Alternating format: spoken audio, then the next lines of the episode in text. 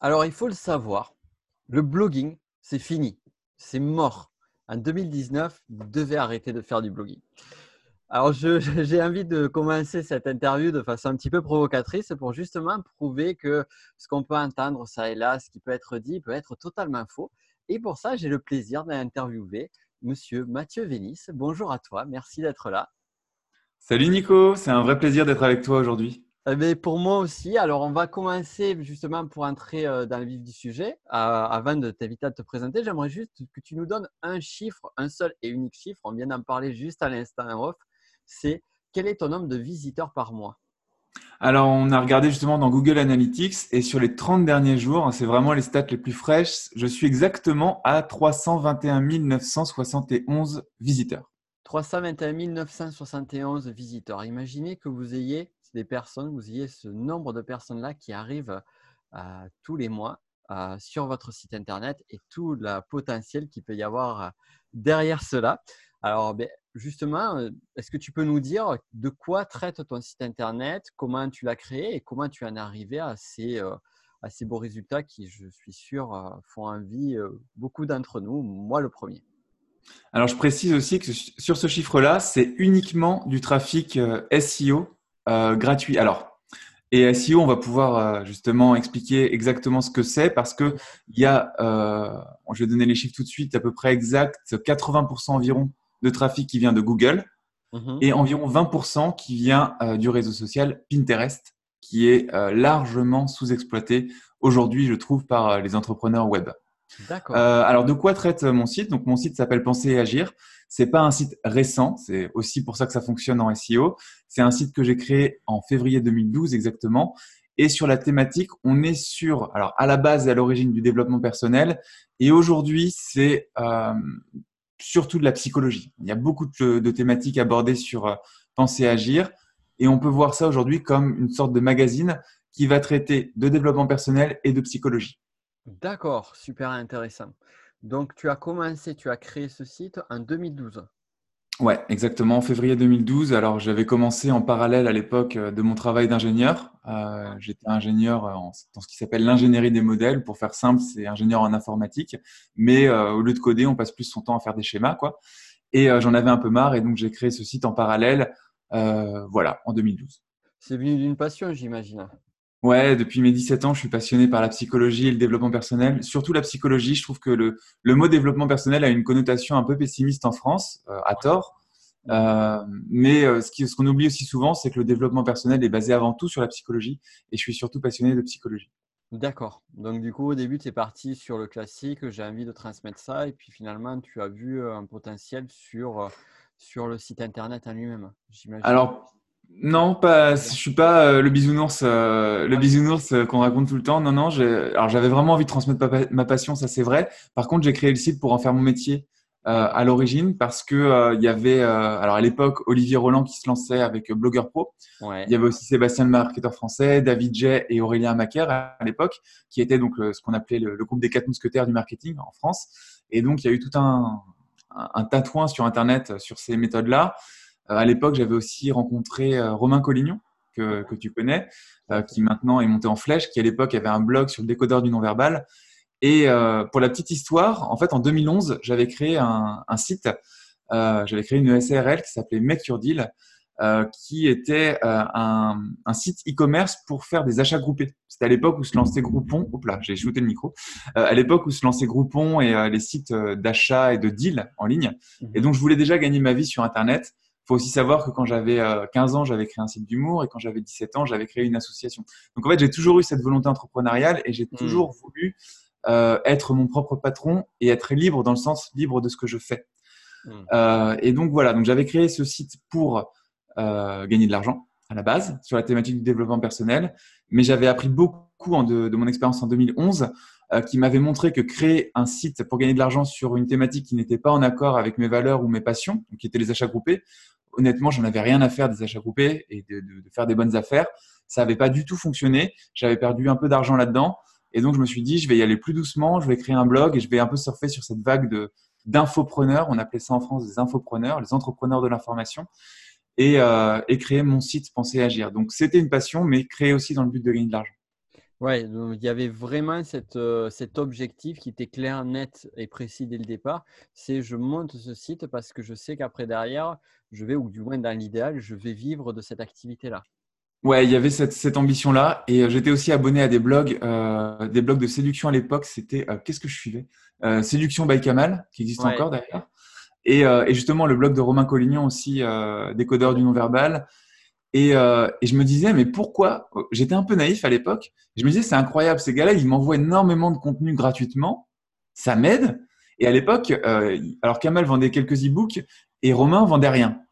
Et, euh, et donc j'ai suivi ces gars-là. Je me suis dit, ce n'est pas possible. Je veux dire, l'altruisme, ok, ça existe, mais euh, là, c'est pas possible. Ils envoient trop de trucs. À un moment, ils vont vendre quelque chose. Et j'avais assisté. Alors, je crois que c'était en 2011 euh, au premier lancement orchestré ou super lancement, pour pas citer la marque française, donc le super lancement de Romain, qui vendait sa formation non verbale en action à l'époque. Et j'ai vu le gars me vendre un truc à 300 euros, je crois, à l'époque. Alors, je l'ai pas acheté, mais je l'ai vu le gars le, le, vendre et tout le truc. Et je me suis dit, waouh, il y a un truc derrière tout ça. Et c'est ça que je veux faire. Donc, ça, c'était en 2011, quand je suivais ça, là, que j'étais en train de créer ma société d'achat groupé. Euh, c'était une catastrophe, ça marchait pas du tout. Je me suis dit, ces gars-là, ils ont, il y a un truc qui existe derrière. Et ensuite, je me suis renseigné. Je suis allé voir aussi du côté des Américains avec Jeff Walker, avec Ryan Dice, avec euh, donc Frank Kern aussi à l'époque.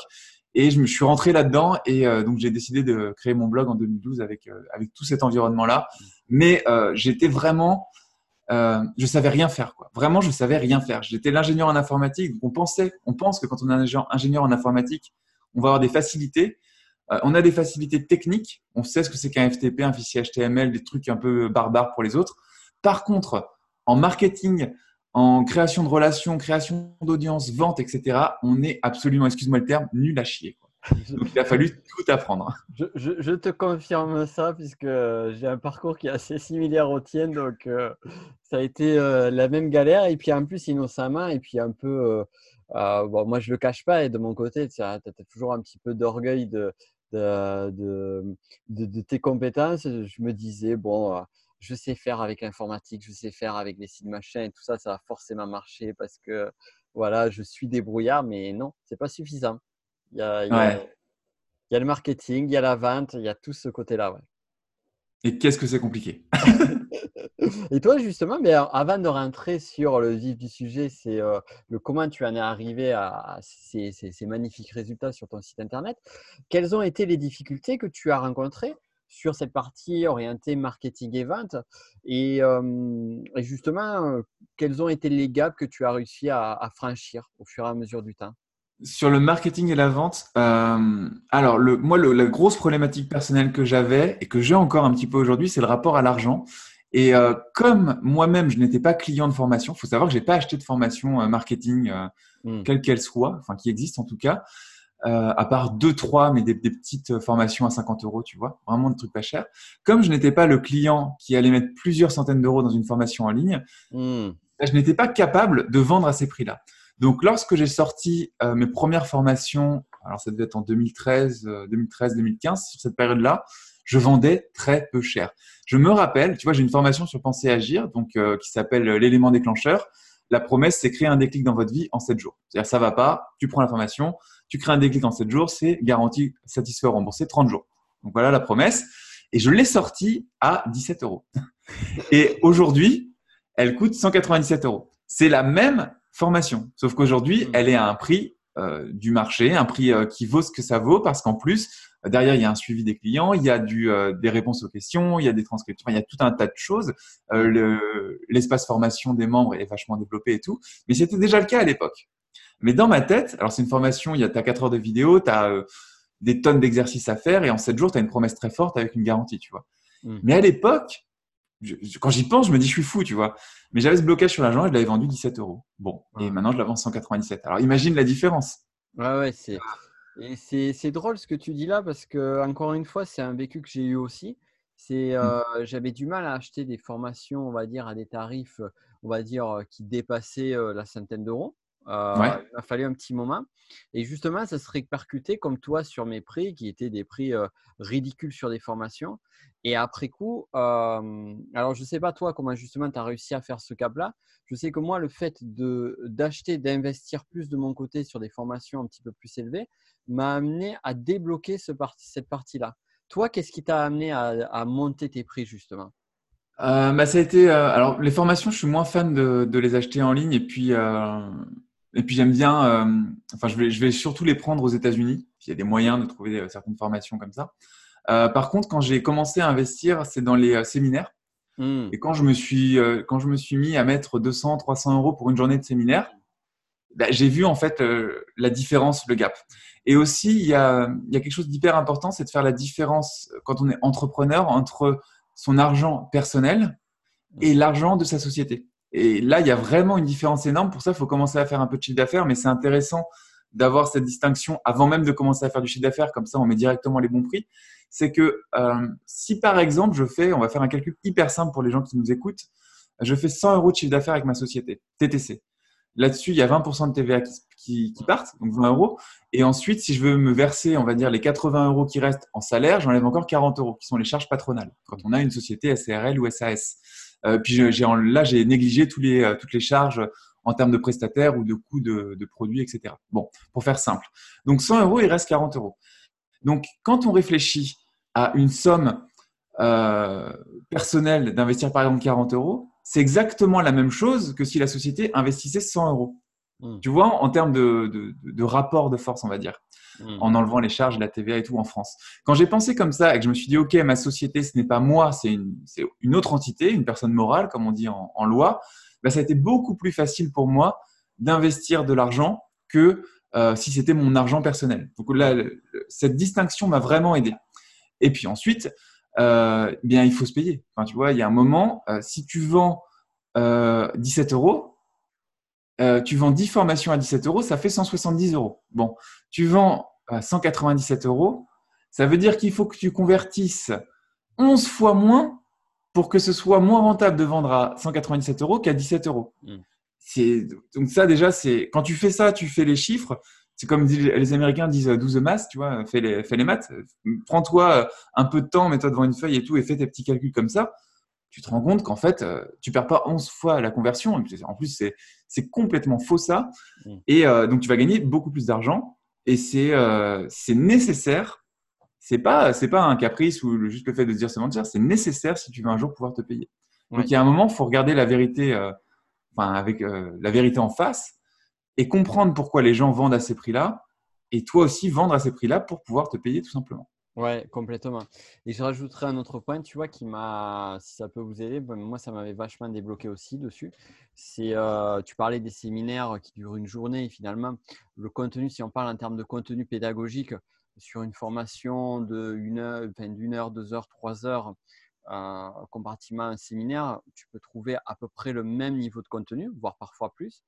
Et euh, de mon côté, c'était les formations en présentiel. Quand je me suis formé à la PNL, tu vois, jusqu'au niveau d'enseignant, ne serait-ce que le niveau d'enseignant, c'était, euh, alors j'ai plus les prix, mais c'était 5000 balles pour 21 jours de formation. Mmh. Donc, quand toi, après, tu vas vendre une formation numérique à 100, 200, 300 ou 400 euros et que tu sais le contenu qu'il y a comparativement à une formation en présentiel, effectivement, il y a toujours ce gain qui, euh, qui, est présent. Et c'est bien aussi de mettre, comme tu dis, de mettre les choses en perspective par rapport à d'autres euh, d'autres façons d'accéder à cette connaissance-là. Ouais, tu as, vraiment raison. Et euh, en France, il y a encore, une, enfin, en tout cas dans le développement personnel, tout ce qui est psychologie, toutes ces choses-là, il y a encore énormément d'éducation à faire sur le marché parce que les gens ne se rendent pas compte du coût de l'information. Et il y a encore cette envie d'avoir des objets physiques ou de la prestation présentiel mmh. euh, qui coûte du temps à, à l'instructeur et donc qui coûte très cher, alors qu'en dématérialisé, c'est plus ou moins la même chose à partir du moment où on peut être autodidacte et, et autonome et on a les mêmes informations. Donc et ça a un coût. Et euh, dans l'infoprenariat, en tout cas en, à l'époque, 2012-2015, c'était vraiment pas euh, ancré dans nos têtes et on vendait vraiment pas cher parce que nous-mêmes, on n'avait pas compris que ça avait une vraie valeur ce qu'on faisait. Ouais. Il faut respecter la valeur de ce qu'on crée. C'est vraiment important. Et en plus, un autre avantage de faire ça, c'est que quand vous vendez à, on va dire à 200 euros au lieu de 17 euros, vous n'allez pas attirer les mêmes personnes. Ouais. Et, euh, et ça évite d'avoir ce que j'appelle les touristes ou les emmerdeurs, euh, qui c'est des gens qui s'investissent pas vraiment dans une formation, qui vont mettre 17 euros pour, euh, je sais pas, tester une garantie de remboursement ou, ou juste, euh, juste comme ça parce que c'est pas cher. Alors que 200 euros, les gens réfléchissent avant de les mettre, c'est normal, c'est une grosse somme. Ils vont être beaucoup plus investis, ce ne seront pas des touristes ils vont avoir plus de résultats, ils vont poser des questions plus intéressantes. Et en fait, il n'y a que du positif. Quoi. Tu viens de soulever un point qui, euh, qui, est, qui est vraiment très intéressant. Que euh, moi, je, je l'ai retrouvé euh, forcément sur le support client. Mmh. Moi, je vois sur mon équipe, ils me disent bah, bah, finalement, le, le, les, tarifs les plus bas, c'est là où, on a, où il y a toujours les plus, les plus grosses galères et tout ça. Et c'est drôle parce qu'on a discuté pas plus tard ce matin avec ma compagne qui, donc, qui était en train de réfléchir sur les prix pour la location d'un appartement qu'elle a sur Airbnb et mmh sur une location de vacances. Et sur la log de vacances, c'était assez rigolo parce qu'elle regardait les prix des concurrents. Et sur la même résidence, les, premières, les premiers apparts étaient à 50. Alors, c'était en, en peso chilien, mais l'équivalent en français à 1 euro, c'était à 50 euros. Mmh elle disait, moi, il est à 100, 100, euros, un peu plus de 100 euros. Elle me dit, mais il est hors de question, et c'était le juste façon de penser, de le descendre à 50 euros parce que je préfère le vendre moins, le louer moins et pas avoir des personnes qui vont être des emmerdeurs. Quoi. Et c'est souvent, on a, on a ce truc-là, c'est que moins on met d'argent sur quelque chose, plus il y a d'exigences, paradoxalement. Et j'ai vraiment. D'ailleurs, je ne sais pas pourquoi. Peut-être que tu as la réponse à cette question. Pourquoi est-ce que justement les personnes, quand elles vont payer moins cher, on va retrouver des personnes qui vont être dix fois plus exigeantes pour un tarif beaucoup plus bas? Tu l'as ah. tu as rencontré ça aussi. Oui, bien sûr, mais euh, je pense que c'est tout simplement la, Enfin, on, est pareil, on est tous pareils. C'est les gens qui vont aller vers les prix les moins chers sont des gens qui font attention à leur, à leur argent et qui n'en ont pas beaucoup généralement. Mm. Quelqu'un qui gagne 10 000 euros par mois, il n'en a rien à foutre d'économiser 50 euros sur 100 euros, tu vois. 50, 100, 200, 300, même jusqu'à 1000, pour lui, c'est presque pareil il y a, c'est Cédric Anissette qui expliquait que la richesse, la vraie richesse, c'est euh, euh, jusqu'où tu peux aller euh, en dépensant cash sans que ça te fasse absolument rien. Il y a des gens, ça va être 10 euros, et il y a d'autres gens, ça va être 500 euros, et d'autres gens, ça va être 50 000 euros. Le, gars qui est milliardaire ou, ou multi-multimillionnaire, quand il dépense 50 000 euros, c'est comme toi si tu dépenses 100 euros, et c'est comme quelqu'un au SMIC qui va dépenser 10 euros. Tu vois ce que je veux dire? Ouais, Et donc, quelqu'un qui fait attention sur un site comme Airbnb à une différence entre une chambre à 50 euros et une chambre à 100 euros, c'est tout simplement qu'elle n'a pas beaucoup d'argent. Sinon, elle ne ferait pas attention à ça. Et euh, quand tu n'as pas beaucoup d'argent à ces niveaux de, revenus-là, eh bien, en fait, ça reste une dépense quand même. C'est peut-être tes seules vacances de l'année. c'est peut-être ton seul euh, souffle mm. où tu vas souffler de ton travail qui t'emmerde et où tu bosses 50 heures semaine pour rien. Tu pars en vacances une semaine. Tu, tu fais l'effort de mettre 50 euros par nuit. Et donc, tu as des exigences bien supérieures à une autre personne qui va mettre 100 euros tu vois, comparativement dans le, même euh, blog d'immeuble que tu dis, qui lui, voilà, il a vu les deux prix, il s'est dit, bon, je prends celui-là, ça me dérange pas. Tu vois, il, il fait pas la course à l'économie, je pense que c'est ça.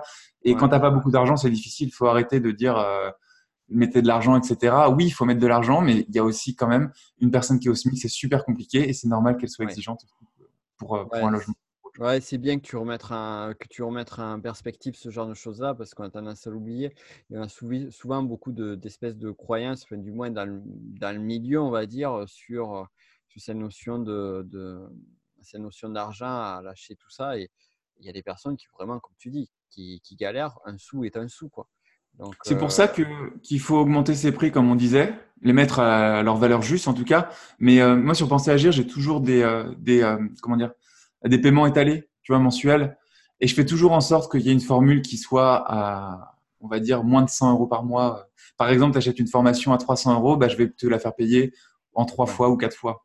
Toi, tu, tu, peux, quoi, pour les gens. Et on se rend compte, euh, c'est pas, euh, tu vois, c'est le même prix, quoi. On va dire que tu payes en quatre fois ou en une fois, c'est le même prix à deux ou trois euros près, on va dire. Hmm. Euh, et bah, tu te rends compte qu'il y a des gens qui payent en une fois parce qu'ils n'ont tout simplement pas de problème d'argent et d'autres gens qui payent en quatre fois. On pourrait se dire que euh, ceux qui vont, euh, que les gens vont payer en quatre fois et puis faire des arnaques ou autres pour pas payer les dernières mensualités. C'est faux. Dans la majorité des cas, c'est la grande, grande, grande majorité des cas, c'est faux. Et ça sert à rien aussi de mettre, je sais pas, tu vois, à un moment, moi j'ai fait ça aussi. On mettait 297 en une fois et 117 en trois fois, ce qui faisait que la somme finale était 40 euros plus élevée que si tu payais en une fois pour limiter ces gens-là. En fait, c'est faux. Si la personne a l'argent sur son compte, elle va payer en une fois et euh, parce qu'elle n'a pas envie d'avoir des paiements étalés tout simplement, elle a bien raison. Et si la personne n'a pas les moyens, elle va payer en plusieurs fois. Et comme ça, on essaye de satisfaire tout le monde. Ensuite, si la personne n'est pas prête à mettre cette somme-là, bah, c'est tout simplement qu'elle n'est pas prête pour suivre cette formation-là et qu'à mon avis, elle a d'autres problèmes à régler euh, avant de, s'intéresser à ça. Et tu as, raison aussi sur ce point-là. Effectivement, bon, il y a des gens malhonnêtes partout, ça c'est clair. Sur les paiements, plusieurs fois, on a tendance à voir. Mais de façon générale, je suis entièrement d'accord avec toi. C'est euh, parfois le grand classique, ben, il y a un paiement qui ne passe pas parce que la personne a changé de carte bancaire ou la carte bancaire a expiré. Mmh la plupart des gens, quand on renvoie un mail ou dire bon, mais ben, voilà, le paiement n'est pas passé, ceci, cela, euh, la personne euh, et dans, une dynamique constructive, dire excusez-moi et tout ça, et ça se fait, ça se fait sainement. Quoi. Il n'y a pas une question de, de vouloir arnaquer ou d'avoir une vision malsaine des choses. Quoi. Puis ça, aujourd'hui, avec les outils informatiques, tu peux l'automatiser. Moi, ce qui se passe, c'est que dans 30 jours avant que la carte périme et 15 jours avant que la carte périme, ils reçoivent des mails pour mettre à jour leurs coordonnées, de toute façon. D'accord. Donc, donc voilà, et puis si jamais ils n'ont pas mis à jour, ils reçoivent des relances automatiquement. Les premières sont gentilles. Et euh, quand même, après, faut, faut quand même pas oublier qu'on est entrepreneur, qu'on est une société, qu'on paye des impôts et qu'on a des charges. Donc, moi, j'envoie, euh, euh, donc à 30 jours avant, j'envoie un mail, ah, votre carte va bientôt périmer. Euh, 15 jours avant, pareil, un petit rappel sympa. Si ça passe pas, euh, je leur dis euh, toujours poliment et super gentiment, le paiement est pas passé, est-ce que vous pouvez mettre à jour Ensuite, j'ai un deuxième rappel qui commence à durcir un peu en disant, il serait temps de mettre à jour. Ensuite, après, j'ai deux autres appels, donc 15 jours, enfin, ça doit être trois semaines après ou quelque chose comme ça, le paiement qui est toujours pas passé, où j'envoie quand même des mises en demeure. C'est important, je pense, de, de dans, dans l'infoprenariat, j'ai l'impression qu'on est un peu trop gentil euh, avec les clients. Enfin, c'est en tout cas ce qui, ce qui se dégage un peu quand je vois ça. Euh, moi, si la personne ne paye pas, au bout de 15 jours, 3 semaines, je lui envoie des mises en demeure automatiquement. Quoi. Mmh. Ce, qui est, ce, qui est, ce qui est important parce qu'on est des sociétés on est, euh, en plus, on est en France, on est déclaré, on paye des impôts et il y a un moment, il faut que ce soit respecté. Quoi. Mais là aussi, je pense que tu touches du doigt quelque chose qui, euh, enfin, du moins dans ces cas-là, ces cas particuliers, euh, on touche c'est très peu. Hein. manque d'honnêteté.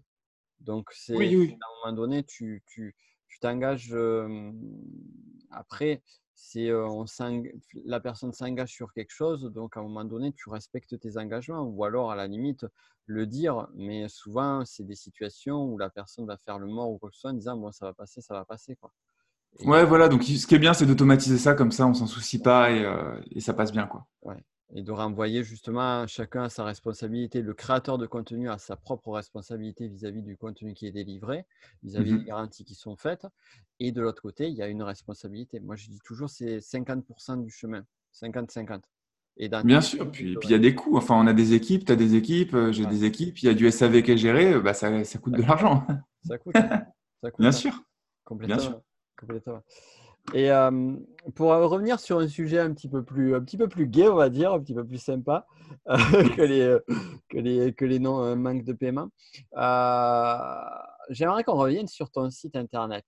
Donc aujourd'hui, j'imagine que c'est le plus gros de ton, de, ton, de ton trafic, le plus gros de ton, de ton business, quoi. Il tourne autour du site, c'est ça, non?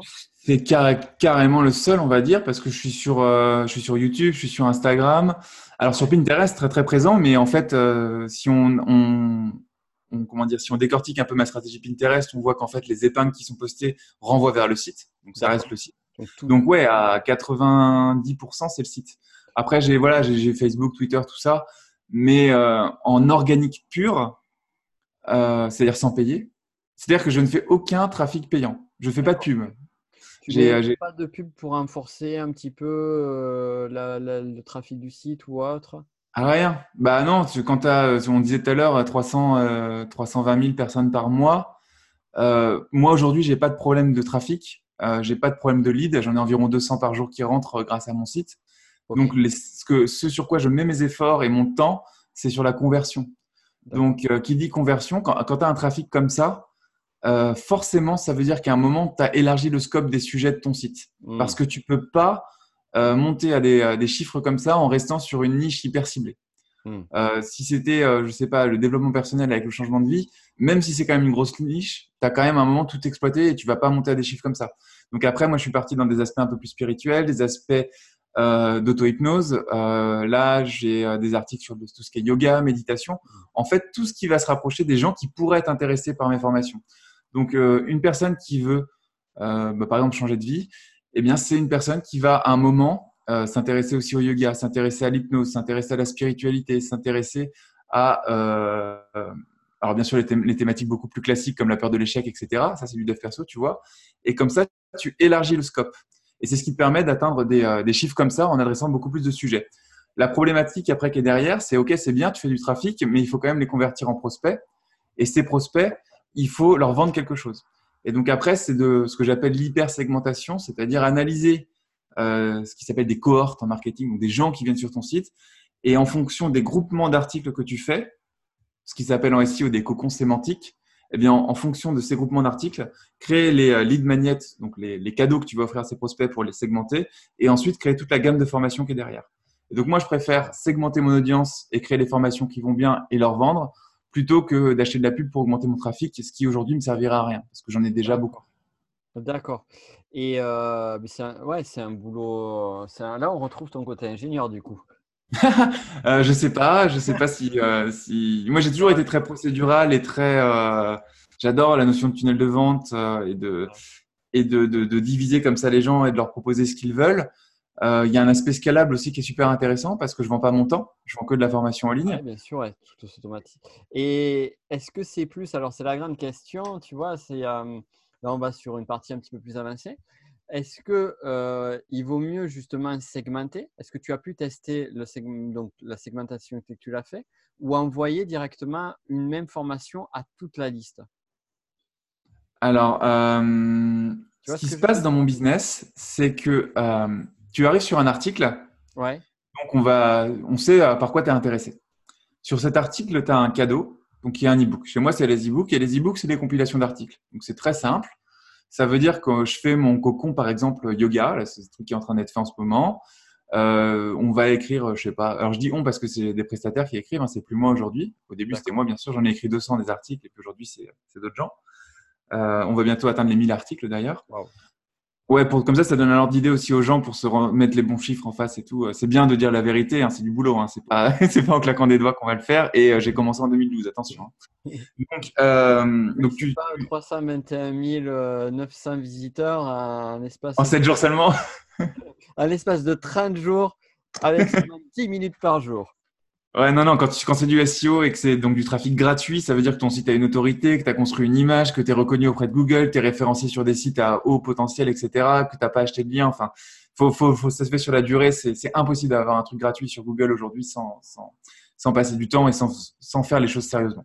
Donc, euh, donc tu arrives sur un article, je vais te faire le, le, le, chemin, ça, ça va être hyper intéressant pour les gens qui écoutent. Euh, tu télécharges un e-book qui est la compilation des articles connexes sur la même thématique.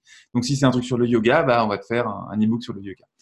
Quand tu arrives là-dedans, alors aujourd'hui je l'ai pas, mais euh, je, te, vendrai la formation qui va se rapprocher le plus de ce qui t'intéresse. Donc typiquement, ce qui serait bien, c'est que j'ai une formation sur le yoga. Si je prends un exemple de ce que j'ai déjà, euh, tu es, ce que je suis en train de faire en ce moment, tu as un burn-out ou une dépression, on va te proposer un e-book sur la dépression et le burn-out, et derrière, je vais te vendre une, une séance d'auto-hypnose dans mon cas euh, sur la dépression et le burn-out, qui est fait en partenariat avec un hypnothérapeute professionnel. Euh, je vais expliquer aussi pourquoi après je fais des partenariats, parce que ça, ça peut être très intéressant aussi pour les gens. Euh, donc, je vais te mettre dans un tunnel de vente qui va te vendre ça à un prix discount. Hmm. Si jamais tu n'achètes pas ça, ou même si tu achètes, en fait, ça, ça m'importe peu. Je te fais rebasculer après dans tous les tunnels de vente de mon site.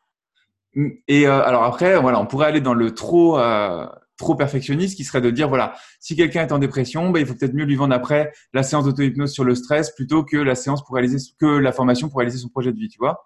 On pourrait avoir des parcours euh, ultra personnalisés comme ça, mais ça c'est beaucoup trop compliqué aujourd'hui à gérer. En tout cas, je trouve, surtout quand tu as beaucoup de produits. Donc moi en fait, ce qui se passe, c'est que tu rentres, tu fais un tunnel de vente qui est une séquence d'engagement. J'applique exactement la stratégie marketing qui s'appelle euh, The Invisible Sales Machine, la machine de vente invisible qui est une formation de Ryan Dice. D'accord. Qui est un marketeur américain, euh, Ryan euh, R-Y-A-N et Dice D-E-I-S-S. Il a fait une formation, euh, la machine à vendre, et c'est ça que j'applique depuis 2015. Donc en gros, tu, essayes de vendre quelque chose, et ensuite, euh, s'il a acheté ou il n'a pas acheté, ça change rien. Tu lui fais reparcourir les tunnels de vente de ton, euh, de ton système, les autres, parce qu'il est potentiellement intéressé par autre chose. Mmh. Et euh, ça, ça se fait plutôt bien, c'est plutôt facile, parce que c'est juste une petite séquence d'emails qui va, alors chez moi c'est tous les 15 jours, euh, tous les 15 jours, toutes les semaines, non je crois que c'est tous les 15 jours, euh, qui va proposer les différents e-books que j'ai créés en fait. Mmh. Donc en fait, c'est, tout est très logique. Tu, tu prends une thématique, en SEO ça s'appelle un cocon sémantique, tu écris plein d'articles dessus, donc moi je les commande, ensuite je les compile, j'en fais un e-book, À partir de là, je vais trouver, soit je vais créer la formation si j'ai les compétences, soit je vais trouver quelqu'un pour la créer. Hmm. Et ensuite, tu fais le tunnel de vente qui la vend. Et derrière, après, tu as une séquence email qui s'appelle une séquence de segmentation qui, tous les 15 jours, va dire Hey, est-ce que ça t'intéresse euh, Enfin, est-ce que tu es victime de stress Ou est-ce que tu es en dépression Ou est-ce que tu veux réaliser ton projet de vie Ou est-ce que blablabla? Et euh, si la personne est intéressée, elle clique, elle télécharge l'ebook. Là, je l'ai fait re-entrer son adresse email. C'est euh, c'est un réengagement fort, ça s'appelle un marketing. Parce que tu pourrais juste faire, genre, cliquer sur un lien. Mais voilà, les gens, des fois, ils cliquent et après, tu vas les spammer un peu parce qu'ils ont cliqué un peu par hasard, tu vois. Tu les fais se réinscrire, ils reçoivent l'ebook gratuit et euh, là, tu les remets dans un tunnel de vente exactement comme s'ils s'étaient inscrits Mmh. au site, tu vois? Hmm. Donc, c'est un peu euh, pensé comme ça. Et ce qui est vachement bien quand tu as ce système-là, c'est que tu peux, euh, c'est un peu, si tu es ingénieur en informatique, tu parlerais d'architecture à composants. Et pour faire ultra simple et vulgarisé, c'est des Lego. Donc, en fait, tu fais ton Lego, c'est ton tunnel de vente, et puis tu vas le connecter, tu vois, avec tes listes. Donc, après, on pourrait faire toute une formation là-dessus, mais l'architecture, elle est un peu simple à comprendre et ça permet de commencer très petit sur une, euh, un sujet très, très précis et puis ensuite de faire les sujets connexes et de les, euh, de les relier dans ton système, tu vois, comme ça. Et euh, alors, ce qui est très important aussi là-dedans en termes d'autorité sur le marché, c'est que quand tu as un site comme ça qui fait beaucoup de trafic, beaucoup de sujets, tu as beaucoup de sujets de formation, etc., tu as vite le problématique de la multi-expertise, c'est-à-dire euh, expert de tout, expert de rien, tu vois. Si Mm. tu traites beaucoup de sujets, comment justifier que tu es expert? Tu peux pas être expert en yoga, en dépression, en hypnose, en changement de vie, etc. Donc c'est là où moi, j'ai euh, un peu changé le modèle de pensée agir, où avant c'était un peu le coach Mathieu Vénis qui fait les formations sur le dev perso, où maintenant c'est plus une plateforme d'édition qui va aller chercher les meilleurs Mmh. thérapeutes ou sophrologues ou ce que tu veux euh, pour créer des formations avec eux et les proposer aux gens. Tu vois, tu crées un peu plus une marque euh, qui englobe tout. Ouais. Donc, oui, euh, donc c'est bien. En plus, tu as un nom qui, euh, qui a été choisi au départ, qui n'est pas associé à ton nom à toi. Donc ça permet. Ouais, ah, c'était hyper important pour moi ça. Euh, je voulais créer une. Comme je t'ai dit, j'ai créé le site pour gagner de l'argent à la base aussi, parce que c'était une passion, mais aussi pour, euh, pour gagner de l'argent. Et quand tu crées un site, c'est important de penser à la revente Ouais. un jour, si ça arrive. Et c'est important de créer une marque qui n'est pas euh, forcément du personal branding. Quand tu crées. Nicopen, Ouais. c'est plus difficile à revendre que penser à agir. C'est ça. Ouais, moi, j'ai typiquement, c'est euh, c'est le pas forcément l'écueil, enfin, dans certains cas, mais c'est vrai que ça que c'est une problématique pour moi si jamais je veux aller dans ce sens-là, quoi. Ouais, alors après, c'est un énorme avantage, euh, le personal branding, c'est que c'est beaucoup plus facile à vendre. Comme c'est toi que tu vends et que c'est toi sur les vidéos et c'est toi partout, c'est beaucoup plus facile à vendre que euh, une formation éditée par Penser et Agir, par exemple. C'est beaucoup plus impersonnel et beaucoup plus difficile à vendre. Donc, il y a du, du bon et du moins bon. Et tu vois aussi, le, ce qui est difficile, c'est par exemple lorsque je, je propose mes, mes accompagnements. Euh, donc, sur un accompagnement, c'est euh, moi et mon équipe qui bossons pour une personne et Mhm. euh, pour l'intégration, la mise en place de sa formation en ligne, en fait, tout le, toute la partie, vraiment de la partie technique et la partie stratégique. Et je sens que, ça m'est encore arrivé il y a deux jours, je sens que ce que veulent les gens, c'est être avec moi. Donc, Mm. euh, c'est difficile de dire à un moment donné, tu vois, je peux sous-traiter toute une partie. Par exemple, la partie technique est sous-traitée, la coordination du projet de l'accompagnement est sous-traitée, mais la partie coaching euh, stratégique, toute la partie stratégique, ils veulent le faire avec moi et pas avec quelqu'un d'autre. Donc, Ouais. c'est là où, euh, où, c'est pas, où, on voit un petit peu les limites, euh, les limites du système. Après, sur du branding, c'est différent puisqu'on peut augmenter la valeur, augmenter les prix ou ce genre de choses-là. Quoi. Euh, euh, sur cette problématique de coaching, tu as Alexandre Cormon, qui est Ouais. euh, donc euh, coach amoureux, qui a, qui a une solution sur son site euh, qui, euh, en fait, si tu veux être coaché par lui, c'est beaucoup plus cher que si tu veux être coaché par un coach de alexandrecormon.com, tu vois. hmm. Donc lui, c'est pareil, tu vois, il a une marque, alexandrecormon.com, qui est du personal branding à fond, mais il a donc une équipe de coach et lui, et si tu veux être coaché par lui, bah, tu payes beaucoup, beaucoup plus cher. Hmm. Donc ça permet de... de- C'est intéressant. C'est intéressant. Ouais, bah, sur son site, c'est c'est bien fait, c'est hyper bien. De toute façon, il est hyper bon, le gars. Après, c'est intéressant aussi, finalement, quand on y pense, il y a aussi les, euh, euh, les couturiers, enfin, les marques de couturiers, enfin, de parfums, tout ça. Tu vois, Yves Saint Laurent, Hugo Boss, ce genre de choses-là. Finalement, c'est des marques qui ont été faites par une personne. Bon, elles sont anciennes, mais après, c'est devenu des marques en tant que telles qui se vendent. En fait, à, part- ouais, à partir du moment où. Après, il faut comparer ce qui est comparable. Parce que euh, dans, alors dans, dans le luxe et la haute couture, bien sûr, c'est euh, c'est vachement bien de faire du personal branding parce que tu achètes. Euh, alors, je sais pas ce que c'est, moi, je ne comprends pas grand chose à ces trucs-là, mais c'est la créativité. ouais, la créativité, l'idée novatrice du gars. Ouais. Tu vois, c'est sûr que quand tu vas chez Célio, tu vois, c'est bon, ok, euh, c'est euh, c'est une marque, mais quand tu vas chez Yves Saint Laurent, c'est autre chose. Tu vas chez ce gars-là, c'est- un. Comment ils appellent ça? C'est un grand couturier. Dior, en fait, tous les grands couturiers, il me semble, alors il faudrait voir Chanel, Dior, Versace, tu vois, ce sont des noms grands couturiers parce qu'ils ont la fibre artistique, etc. Mais de toute façon, dans leur métier, les mecs vendront jamais leur temps. Donc, euh, c'est, euh, ils peuvent être là sans être là. D'ailleurs, il y a Yves Saint Laurent qui est mort, je crois, il n'y a pas longtemps. Euh, c'est pas pour ça que la marque va s'arrêter. Oui, mais la marque a dépassé l'identité du personnage. C'est ça, voilà, ouais. La, marque a dépassé. Puis, comme c'est des vêtements, on n'a pas envie d'être avec Yves Saint Laurent forcément. C'est pas un formateur, tu vois. Après, tu as un gars qui gère ça hyper bien aux États-Unis, c'est Russell Brunson. Il a sa marque qui est ClickFunnels son outil, quoi. Enfin, il a même ClickFunnels, il a Marketing Funnels, il a tout un écosystème de sites, mais il a aussi russellbranson.com. Et si tu veux faire partie de son mastermind à, euh, je sais pas, euh, je sais plus si c'est 30 000, 40 000 ou 60 000 euros l'année, euh, dollars, pardon, euh, son truc là, son, son mastermind à lui, c'est russellbranson.com parce que c'est lui, tu, tu achètes son, son, contact à lui. Si tu vas sur euh, ClickFunnels, son outil de marketing en ligne, c'est ClickFunnels. C'est pas, euh, c'est pas Russell Brunson. Entre les deux, quoi. Ouais, c'est comme Steve Jobs et Apple à l'époque. Tu as, Steve Jobs qui faisait les, les conf calls, qui porte le projet, mais la marque, c'est Apple. C'est Apple, ouais. Donc toi, tu pourrais avoir Nicopen et Phoenix Anima. Ouais. Tout à fait, tout à fait. Mais c'est un peu ce qui se dessine. Et même souvent, au travers de notre interview, surtout la partie business de la connaissance, c'est aussi euh, ça qui se dessine. Ouais. Mais Phoenix Anima, justement, j'ai créé la marque pour euh, la société avec la, où je mets la marque en avant parce que justement, euh, je, elle ne suffira pas que Nicopen. C'est ça, tu as, un organisme de formation qui peut aller éditer d'autres coachs et c'est pas que Nicopen. Même si Nicopen fait des formations dans Phoenix Anima. C'est assez schizophrène l'entrepreneuriat, mais c'est hyper important de d'avoir cette carte un peu devant soi et de se dire ok où est-ce que je vais, quelles sont mes marques, qu'est-ce que je fais, pourquoi je le fais et comment je, comment je le fais. C'est important d'avoir ces grands axes comme ça. Et puis, c'est euh, ces différentes étapes d'évolution et ça vient à ce que tu disais tout à l'heure aussi entre la personne morale de la société et euh, à côté euh, l'individu et l'identité de l'individu. Donc, c'est là aussi, c'est intéressant. Ouais. Ouais, c'est ça. Puis tu peux très bien avoir une marque et faire quand même du personal branding. Tu vois, j'ai pensé agir, mais il y a quand même Mathieu Evenis sur tous les réseaux. Le, bouquin que je sors en septembre, là, il est, il est écrit par Mathieu Vénis fondateur de Penser Agir, tu vois. Donc, euh, tu peux tout faire. C'est comme quand tu lis, euh, si tu lis un, livre de Steve Jobs, c'est écrit par Steve Jobs, fondateur de Apple, tu vois. Ouais, tout à fait. D'ailleurs, tu peux nous donner le, titre de ton livre?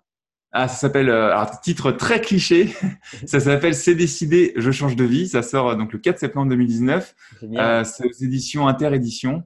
Et euh, donc, le Interédition, c'est euh, une grosse maison d'édition puisque c'est le groupe Hachette, donc euh, première maison d'édition de France. J'étais super content quand ils m'ont contacté. je crois d'ailleurs qu'il est déjà en précommande sur Amazon. C'est eux qui gèrent tout. Ça, c'est bien quand tu un éditeur, ils font tout, tu vois. En tant qu'infopreneur ou entrepreneur solitaire, on avait l'habitude de tout faire soi-même, de tout apprendre. Et là, en fait, ils font quand même beaucoup de choses. Donc, c'est assez cool. Donc, je crois qu'il est sur Amazon là. Et, et c'est un livre de développement personnel un peu particulier puisque c'est un jeu, en fait. Euh, où euh, la personne euh, bah, répond à des questions, suit des. il y a plein d'infographies, il y a 60 pages, c'est pas des infographies, des illustrations, pardon. 60 pages d'illustrations sur les 200 pages du bouquin, tu vois. Donc c'était ce que j'appelle un livre d'enfant pour adultes, où on fait de la psychologie, on aborde des notions compliquées de psychologie, mais de façon extrêmement simplifiée, pour que n'importe qui qui a envie de changer de vie puisse le faire le plus simplement possible en répondant à des questions, en gribouillant dans son bouquin et en avançant dans les étapes du jeu. Donc voilà, ça s'appelle C'est décidé, je change de vie. Pour l'instant, euh, promo, la minute promo. c'est euh, d'ailleurs, j'avais vu tes stories sur Insta, ça, ça a l'air vachement chouette. Quoi. J'ai trouvé que c'était bien mis, la mise en forme et top. Ça a l'air très très ludique, donc c'est cool quoi. Bah, tu vas recevoir euh, ton exemplaire dédicacé à fin août. Dès que j'ai ton adresse, je t'avais demandé ça il y a quelques semaines. Tout à fait. Fin août alors, il arrive. Comment?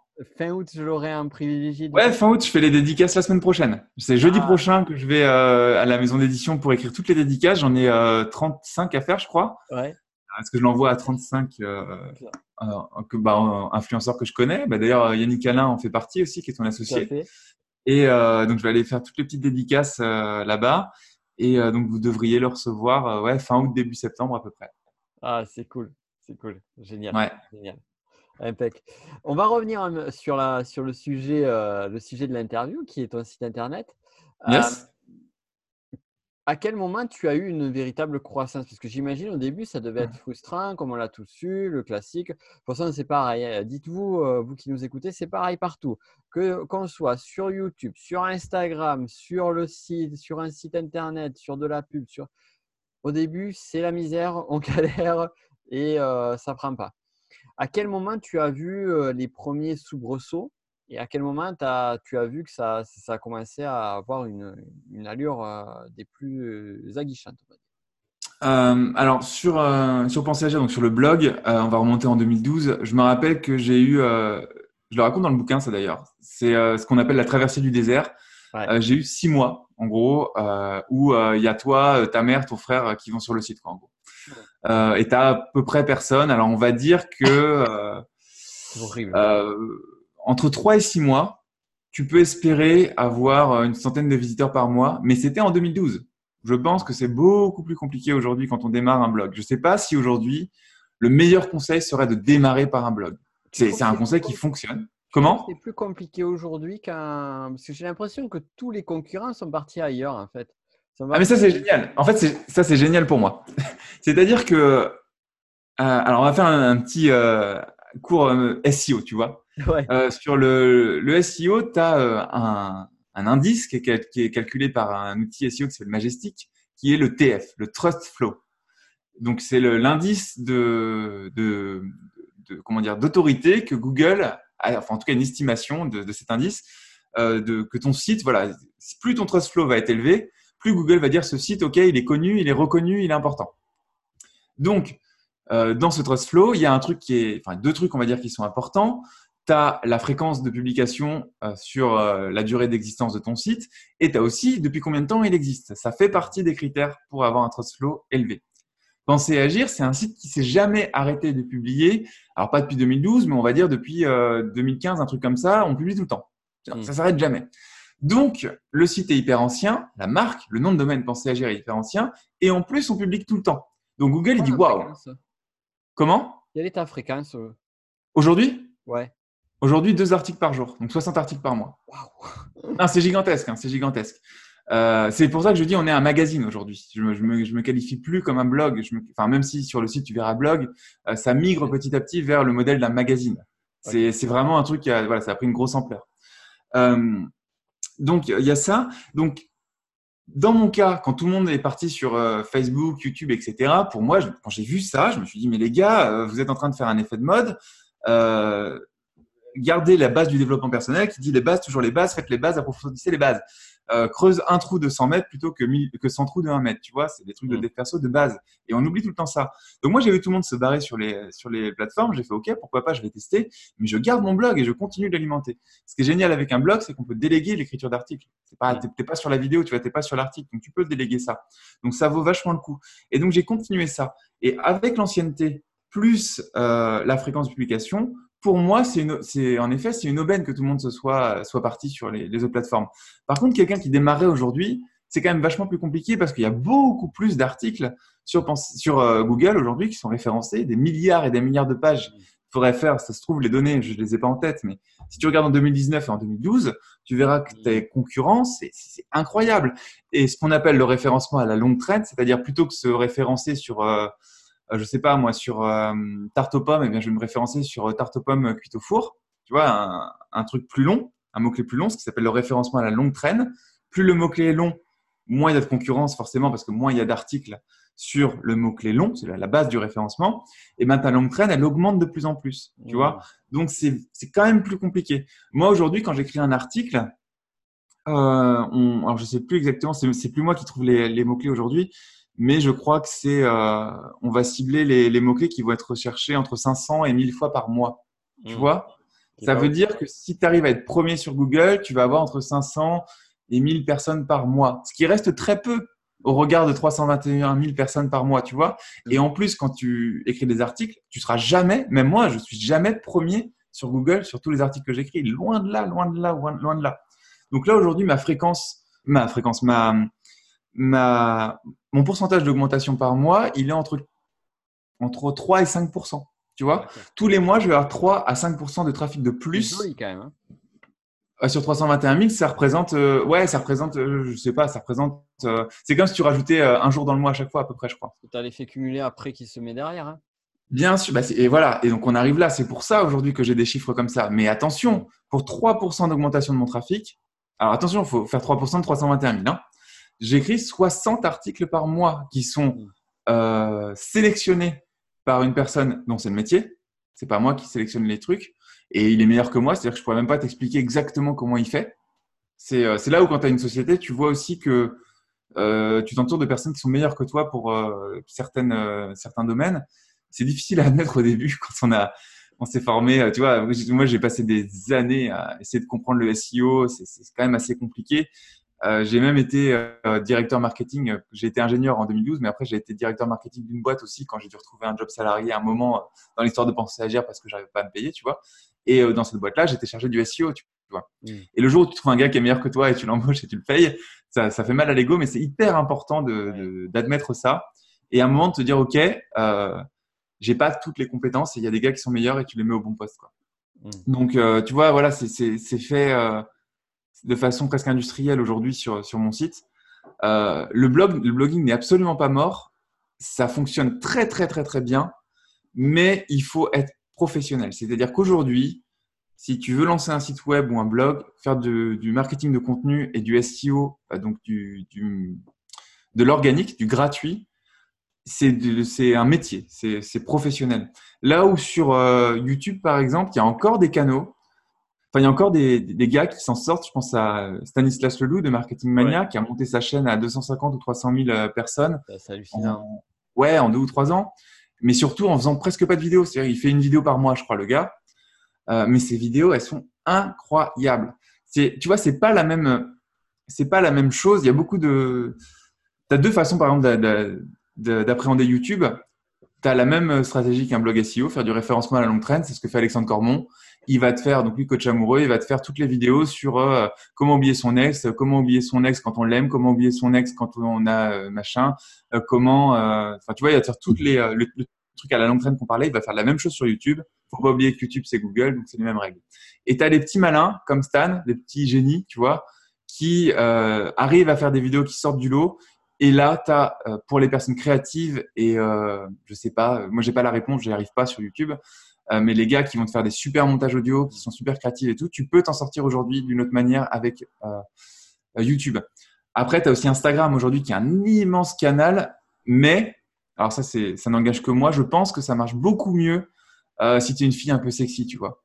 Hmm. Le, barbu qui fait de la psychologie sur Instagram, bon, enfin, je parle de moi là quand je dis ça, ça marche pas terrible. Tu vois, j'ai 1400, je crois, followers, un truc comme ça. Je l'ai lancé il y a pas longtemps le truc, donc ça marche quand même, mais parce que j'ai une audience ailleurs. Tu vois, j'ai le site web, j'ai. Ouais, t'as ramené ton audience sur Insta, quoi. Voilà. Mais mon, moi, mon audience, c'est les femmes de 40, 50 ans. Elles sont pas particulièrement sur Insta, tu vois. Par contre, si tu es un peu dans la fitness, euh, dans le fitness, le régime, le bien-être, que tu es une fille, que tu es un peu jolie, que tu n'hésites pas à poser en maillot de bain ou, euh, ou, faire des trucs un peu sexy, c'est alors ça peut paraître un peu, euh, je sais pas s'il y a des féministes ou autres qui écoutent ça, qui disent encore un gars qui parle comme ça. Non non, c'est quand tu fais du marketing et que tu as une société, il faut connaître les réseaux, tu vois. Instagram, ce qui fonctionne. C'est factuel. Ouais. C'est cet état de fait.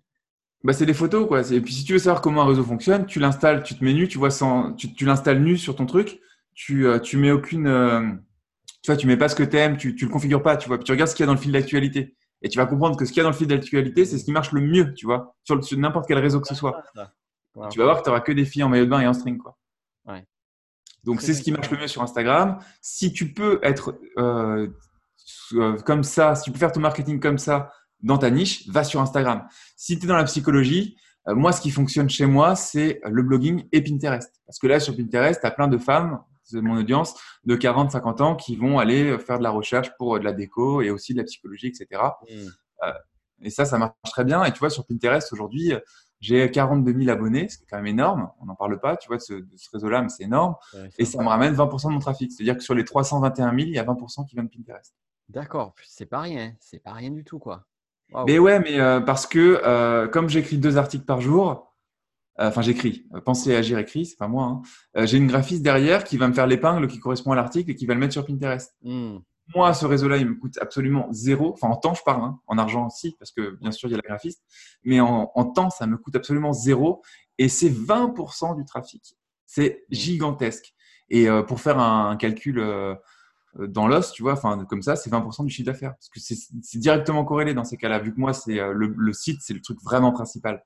Donc c'est ouais Pinterest. quand si vous êtes dans cette niche-là, ça vaut le coup. Mais c'est la même chose, tu vois le le il faut savoir où on est. Si on est dans le marketing, je suis pas sûr que Pinterest ce soit le meilleur réseau, par exemple. Hmm. Par contre, Instagram, ça peut être sympa si dans le marketing, que tu voyages beaucoup et que tu as une belle voiture et que tu as envie de montrer, euh, tu vois ce que les Américains disent, le show don't tell, montre, ne raconte pas.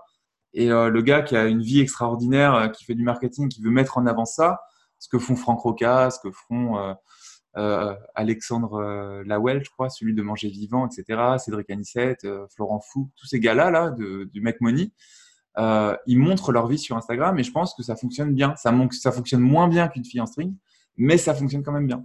Moi, par exemple, si j'avais ce délire un peu de partir en Thaïlande et tout, ce qui n'est pas du tout moi, enfin, je suis pas du tout dans ce truc-là. Je suis très bien à Paris, euh, dans mon appart et tout.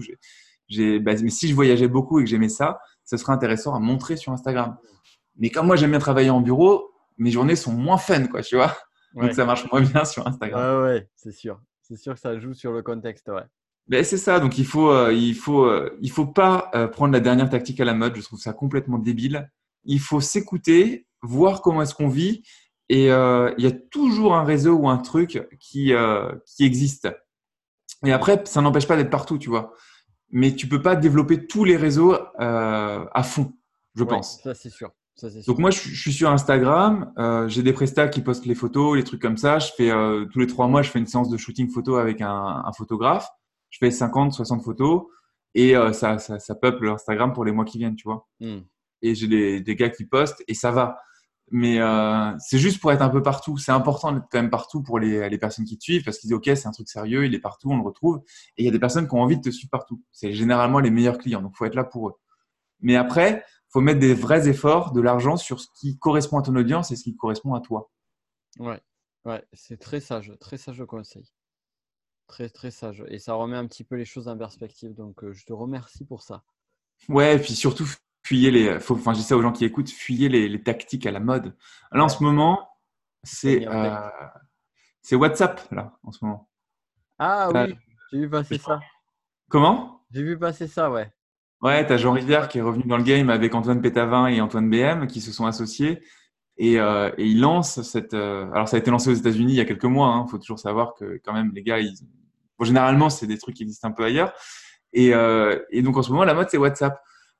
En fait, ces tactiques-là sont vachement bien quand tu fais euh, déjà beaucoup d'argent et que tu as envie d'avoir un nouveau canal, que tu as de l'argent à mettre et que tu as envie de tester les trucs et tout. Par contre, si tu es débutant, faut quand même rester sur les bases. C'est vraiment, euh, c'est des trucs qu'on voit en dev perso, c'est reste toujours sur les bases, tu vois. Donc, euh, si, les, si les gens qui écoutent sont débutants ou sont, on va dire, à moins de 100 000 euros par an de chiffre d'affaires, développez les bases à fond. Si hmm. c'est YouTube pour vous, faites du YouTube à fond et attendez que ça marche. De toute façon, quel que soit le réseau, vous aurez toujours six mois de traversée du désert où il va se passer strictement rien. Et je pense qu'on peut remettre en cause sa stratégie au bout de six mois à peu près. Mais il faut, les passer ces six mois, il faut plus rien.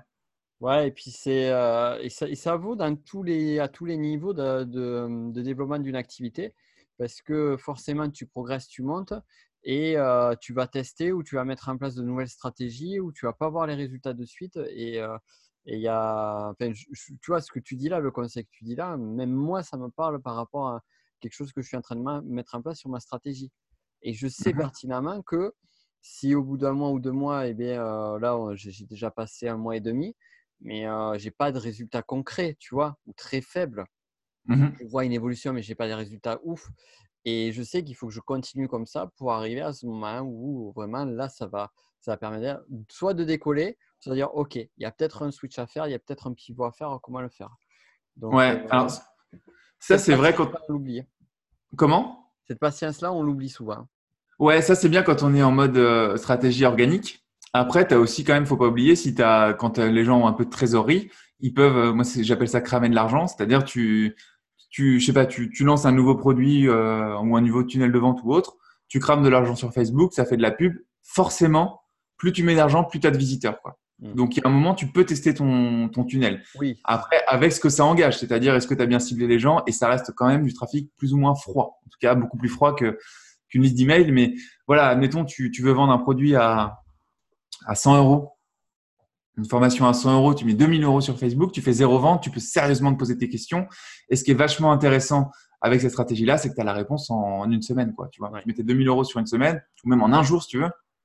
Tu as des gens qui rentrent dedans, euh, bah, si tu vends zéro, à la fin, tu mets un sondage, pourquoi vous n'avez pas acheté? Tu as une matière phénoménale. Donc, il ne faut pas non plus dire que la publicité, c'est mal ou qu'acheter, c'est mal. C'est bien, hein, c'est intéressant. Mais après, la, publicité, malheureusement, je vois, tu vois, j'essaie de transposer par rapport à ce que je suis en train de mettre en place en termes de stratégie. Euh, typiquement, puisque j'ai investi pas mal en publicité, là, ça ne marche pas. Quoi. Ça Alors, moi, j'ai jamais réussi. Euh, enfin, moi, j'étais à l'équilibre hein, à l'époque. Alors, quand j'ai fait de la publicité, je crois que sur, moi, j'ai fait que sur Facebook. Euh, je crois que j'avais testé en 2015, quelque chose comme ça. J'ai dû mettre jusqu'à 7 ou 8 000 euros, je crois. Et j'ai pas perdu d'argent sur la, somme globale, mais j'en ai pas gagné. ça faisait du prospect. C'est même pas que c'est, même pas une question de, cash flow, enfin, positif ou négatif, de retour sur investissement positif ou négatif. C'est même que c'est même pas applicable, tu vois. D'accord, bah, c'est parce que tu dois être dans un cas un peu plus particulier. Du coup. Oui, voilà, tout à fait. tout à fait. Mais moi, je suis toujours dans les cas particuliers. Sinon, c'est pas drôle. Il ah, faut faire attention à ça aussi. Hein. C'est Sébastien, le marketeur français, qui disait que tu avais plusieurs euh, barrières psychologiques et l'une d'elles, tu en as quatre, je crois, principales, et l'une d'elles, c'est mon cas est différent. Quand on dit, ouais, moi, dans cas, c'est différent. C'est resté gravé en moi. C'est bien, bah, bien. Non, c'est pas ça, ça. C'est que j'ai besoin de me dire, j'ai un besoin de différenciation qui est, qui est nécessaire, qui est vital, qui est même euh, archaïque. ok. Mais c'est un autre sujet. Euh, sur ça, je vais te poser l'ultime question de cette interview. C'est euh, est-ce que tu peux nous donner une de tes pires galères sur ton aventure et qu'est-ce que tu en as tiré? Euh, ah bah ouais si une de mes pires galères euh, bah si euh, la, pire alors, faut savoir que quand on est entrepreneur les dépressions et les burn-out font partie de notre pas de notre quotidien mais font partie du chemin et en France faut les on les oublie ça là.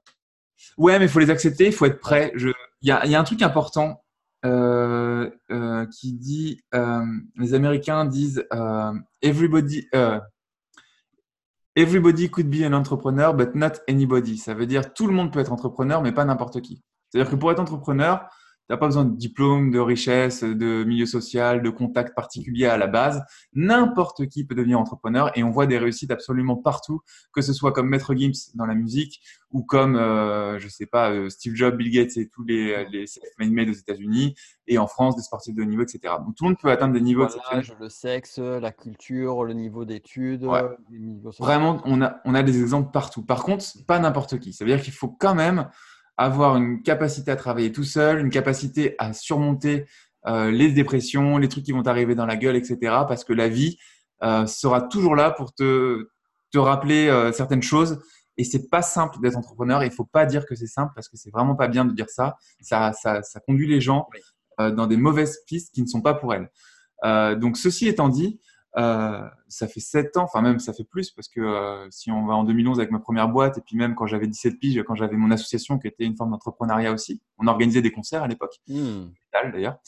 Euh, donc moi, le, pire truc, c'est quand j'ai dû redevenir salarié. C'est-à-dire que j'ai donc j'avais ma structure en SAS et bah pour se payer, on, on l'a évoqué dans, dans, dans l'interview tout à l'heure, bah, ça coûte très cher en France. Hein, il faut, euh, c'est le double en gros avec les charges et compagnie. Quand tu vis à Paris, il faut quand même un peu d'argent. Mmh. Euh, et donc à un moment, je coûtais trop cher. C'est-à-dire soit euh, je sortais de la société, je me payais plus et je pouvais réinvestir en prestataire, développer euh, bah, mes, mes, prestataires, mon audience, etc. Et euh, bah, faire en sorte que la société évolue. Euh, soit je restais dedans et j'avais pas assez d'argent pour, euh, pour, pour, euh, pour évoluer. Et en plus, la société perdait de l'argent tous les mois parce que bah, je coûtais trop cher. Coûter trop cher, ça veut pas dire que je me payais 10 000 euros par mois. Hein. Ça veut dire que je me payais 1000 balles par mois, tu vois. Mais à, à, ce moment-là, c'était pas possible. J'avais pas assez de chiffre d'affaires. Donc, il a fallu que je sorte de la société, que je retrouve un travail salarié. C'est à ce moment-là que je suis devenu directeur marketing. et d'ailleurs, sans diplôme de marketing, hein. juste avec mon expérience. C'est important aussi de, de, de, le noter. Mais ouais, c'est important pour les gens de se dire euh, tout ne tourne pas autour des diplômes. Les gens qui n'ont pas de diplôme se mettent ça en barrière mentale, c'est faux. Euh, moi, mon diplôme d'ingénieur m'a servi à Le fait que finalement, ton expérience d'entrepreneur peut te permettre d'accéder à des choses sur lesquelles tu, n'aurais pas accédé si tu n'avais pas eu ce, ah oui. Euh, ces choses-là. quoi. Aujourd'hui, je trouve un job en 15 jours payé à plus de 4 ou 5 000 euros net par mois. Je sens aucun problème. Parce mm. que j'ai des trucs à montrer, j'ai une expérience et tout ça. Donc, c'est voilà. Et puis, c'est et c'est pas avec mon diplôme d'ingénieur, absolument pas. Et je le trouve au, on va dire, au commencement du truc. enfin à l'embauche et après j'ai des augmentations derrière. Je, je sais que ça c'est possible grâce à mon, mon expérience entrepreneuriale. Mais quand il a fallu donc du coup que je redevienne salarié, ça a été vraiment très très compliqué parce qu'il a fallu euh, avoir un chef, etc., accepter d'être euh, euh, diriger, enfin en tout cas euh, qu'on donne des ordres. Euh, le pire pour moi, c'est les horaires de, de bureau. C'est-à-dire je suis un vrai bosseur moi. Si, si je suis sur le, si je suis en, enfin si on me fait faire ce que je sais faire, je suis un vrai bosseur. Je peux bosser vraiment longtemps et tout. Mais par contre, je peux pas être là à 9h et partir à 18h, tu vois. Moi, j'ai envie d'être là peut-être à 13h et partir à minuit ou peut-être à 5h du mat et partir à 14h, tu vois. Mais j'ai pas envie tous les jours d'être là de 9h à, à 18h et j'ai et si un jour j'ai pas envie de travailler, j'ai pas envie d'y aller, tu vois. Et euh, quand tu as fait 6 ans d'entrepreneuriat ou 5 ans d'entrepreneuriat, euh, ben, tu as oublié ça, tu vois. Et tu reviens dans la vie réelle. Et, en plus, j'étais dans une start-up, donc le patron comprenait ça. Par contre, les collègues comprennent pas et, et tu peux pas avoir un gars qui fait ça et les autres, tu vois. Pour moi, ça a été horrible, mais horrible. Et en plus, euh, tous les soirs, quand je revenais chez moi, euh, vers 19-20 heures, ben après j'avais mon deuxième travail qui était OK. Euh, J'embauche les prestataires, je délègue tout, je, je développe penser agir, etc. Et donc je travaillais jusqu'à 2 heures, 3 heures du matin. Et ça, je l'ai fait pendant 9 mois. Putain. Et, et c'est ça que les gens voient, euh, quand on voit une réussite sur Internet, quelle qu'elle soit, on, on, ne connaît pas ces histoires-là des gens, euh, des entrepreneurs derrière. Et on a tous, je pense, eu des trucs horribles comme ça et même en 2011, quand j'avais créé ma boîte, c'était en parallèle de mon job d'ingénieur. Pareil, on était deux là, sur cette boîte-là. On était deux associés, on travaillait tous les soirs de 20, euh, 21h à 2h du mat. Et on a travaillé un an sur cette boîte et euh, bah moi, j'ai perdu de l'argent, j'ai pas gagné d'argent. Mais c'est nécessaire pour apprendre les trucs, tu vois. Donc, c'est pour ça que tout le monde peut être entrepreneur, mais vraiment pas n'importe qui. Et euh, il faut être prêt à. C'est-à-dire que moi, j'aime bien faire ce que j'appelle des projections négatives. C'est si je reste salarié toute ma vie, comment je me vois dans, à 40 ou 50 ans en, faisant en sorte que tout a fonctionné, tu vois. Négatif dans le sens, on va dire, tout a fonctionné. Je gagne même 10 000 euros par mois parce que je suis toujours ingénieur et tout. Comment je suis, tu vois? Et moi, quand je fais cette projection-là, c'est ultra négatif. Je vais dire, putain, mais je vais encore au travail à 8 heures, euh, j'ai encore des chefs à la con, il y a des dynamiques euh, politiques sur les choix qui sont faits qui ne me conviennent pas, etc. C'est horrible je me vois à limite, euh, je suis mort avant, tu vois. Mm. Et, et à l'inverse, je fais la projection dans l'autre sens. Ok, mec, tu galères tous les soirs jusqu'à 2 heures du matin. Projection négative. Tu arrives à 40 ans, tu cartonnes pas, tu vois, tu arrives juste à te payer 2000 balles par mois peut-être. Tu vois, beaucoup moins qu'avant. Par contre, euh, ton emploi du temps, tu, fais ce que tu veux, quoi. Bah, moi, c'est ce chemin-là que je choisis. C'est-à-dire les deux trucs, le truc le plus positif à gauche et le truc le plus négatif à droite. Bah, même si le truc le plus négatif à droite, c'est ce qui m'arrive, ben, je suis beaucoup plus content que le truc le plus positif à gauche. Tu vois ce que je veux dire? Ça, ça m'a énormément aidé. Donc, il faut être prêt à affronter ça. Ça ne veut pas dire que ça va se passer comme ça, mais quand même, si on lit toutes les biographies des gars qui ont réussi, il y a des galères là-dedans, il faut être prêt à affronter ça. Et donc, moi, la pire galère que j'ai rencontrée, c'est redevenir salarié, travailler tous les soirs jusqu'à 2 heures, euh, et voilà. Mm. C'était horrible. Ah, tu m'étonnes. Tu m'étonnes.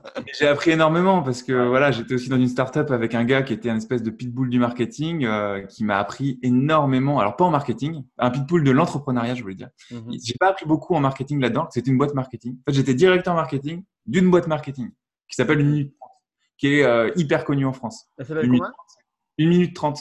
D'accord. C'est euh, ah, la oui, plus. Ça parle, ouais. Tu connais, ouais. C'est la plus grosse agence marketing euh, en France, euh, de d'inbound marketing.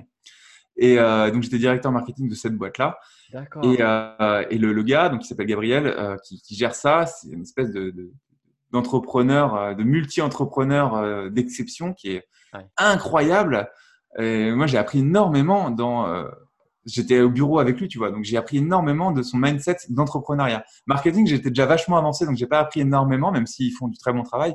Moi, j'étais déjà très avancé, donc j'ai pas appris énormément. Par contre, gestion des équipes, gestion de l'entrepreneuriat, investissement, tout ça, j'ai appris énormément. Et cette expérience douloureuse m'a permis d'avoir l'équipe de prestataires que j'ai aujourd'hui, de monter à 60 articles par mois, de, enfin, mm. en, je sais pas, sur les deux ou trois années, ouais, deux ans qu'on suivi, j'ai multiplié par 8 mon trafic. Je sais pas si tu te rends compte, c'est incroyable. C'est énorme, c'est énorme, c'est énorme. ah, mais c'est cool. Mais merci en tout cas. Merci pour cette belle interview. On a, on a un peu dépassé, mais c'est ça qui est chouette, parce qu'au moins, ça a été euh, du contenu qualitatif. Pour finir, où est-ce qu'on peut te retrouver? Bah, Très simple, euh, penseragir.fr. Donc, vous tapez euh, penser et agir, c'est les deux infinitifs, hein, penser, ER et agir, dans Google. Ah, vous pouvez taper Mathieu Vénis dans Google et puis après, en théorie, vous tapez quoi que ce soit en rapport avec la psychologie, des trucs comment vaincre la peur de chèque, comment avoir confiance en soi, des trucs comme ça. Je serai pas loin normalement. et après, si vous voulez vraiment découvrir mon travail d'un point de vue développement personnel, là où j'ai tout mis vraiment, c'est le bouquin. Donc, c'est décidé, je change de vie. Il est disponible sur Amazon et en, en précommande et ça sort le 4 septembre 2019. j'ai vraiment, ça a été un an de travail. Euh, et euh, je, je, trouve en tout cas que, que j'ai fait quelque chose de bien. Et euh, c'est un résumé de, je sais pas, 40 à 50 heures de formation en ligne qui sont condensées dans un bouquin de 200 pages avec 60 pages d'images, des exercices et tout ce qu'il faut dedans. Donc, si vous avez envie de faire du développement personnel ou de changer de vie, le livre, c'est bien. Voilà. Mais sinon, inscrivez-vous sur Pensez Agir. Génial. Mais vous avez les liens de toute façon qui sont dans la description, comme d'habitude. Et euh, si vous avez aimé cette interview, ce que je pense que ça a été le cas parce qu'il y en a beaucoup, beaucoup de contenu, puis surtout parce que vous êtes là jusqu'au bout, euh, pensez à, la partager autour de vous. Comme ça, ça nous aide à tous et à laisser un petit commentaire aussi. Ça fait un moment que je ne l'ai pas dit, donc euh, profitez-en aussi. Merci à toi, Mathieu, pour, pour toute la richesse de ce que tu nous as apporté aujourd'hui, pour le plaisir de la conversation et puis pour avoir donné de ton temps pour cela. Avec plaisir. Merci à toi, Nico. Mais merci, merci. Et euh, merci à vous de nous avoir écoutés. Et à très vite. Bonne journée. Salut.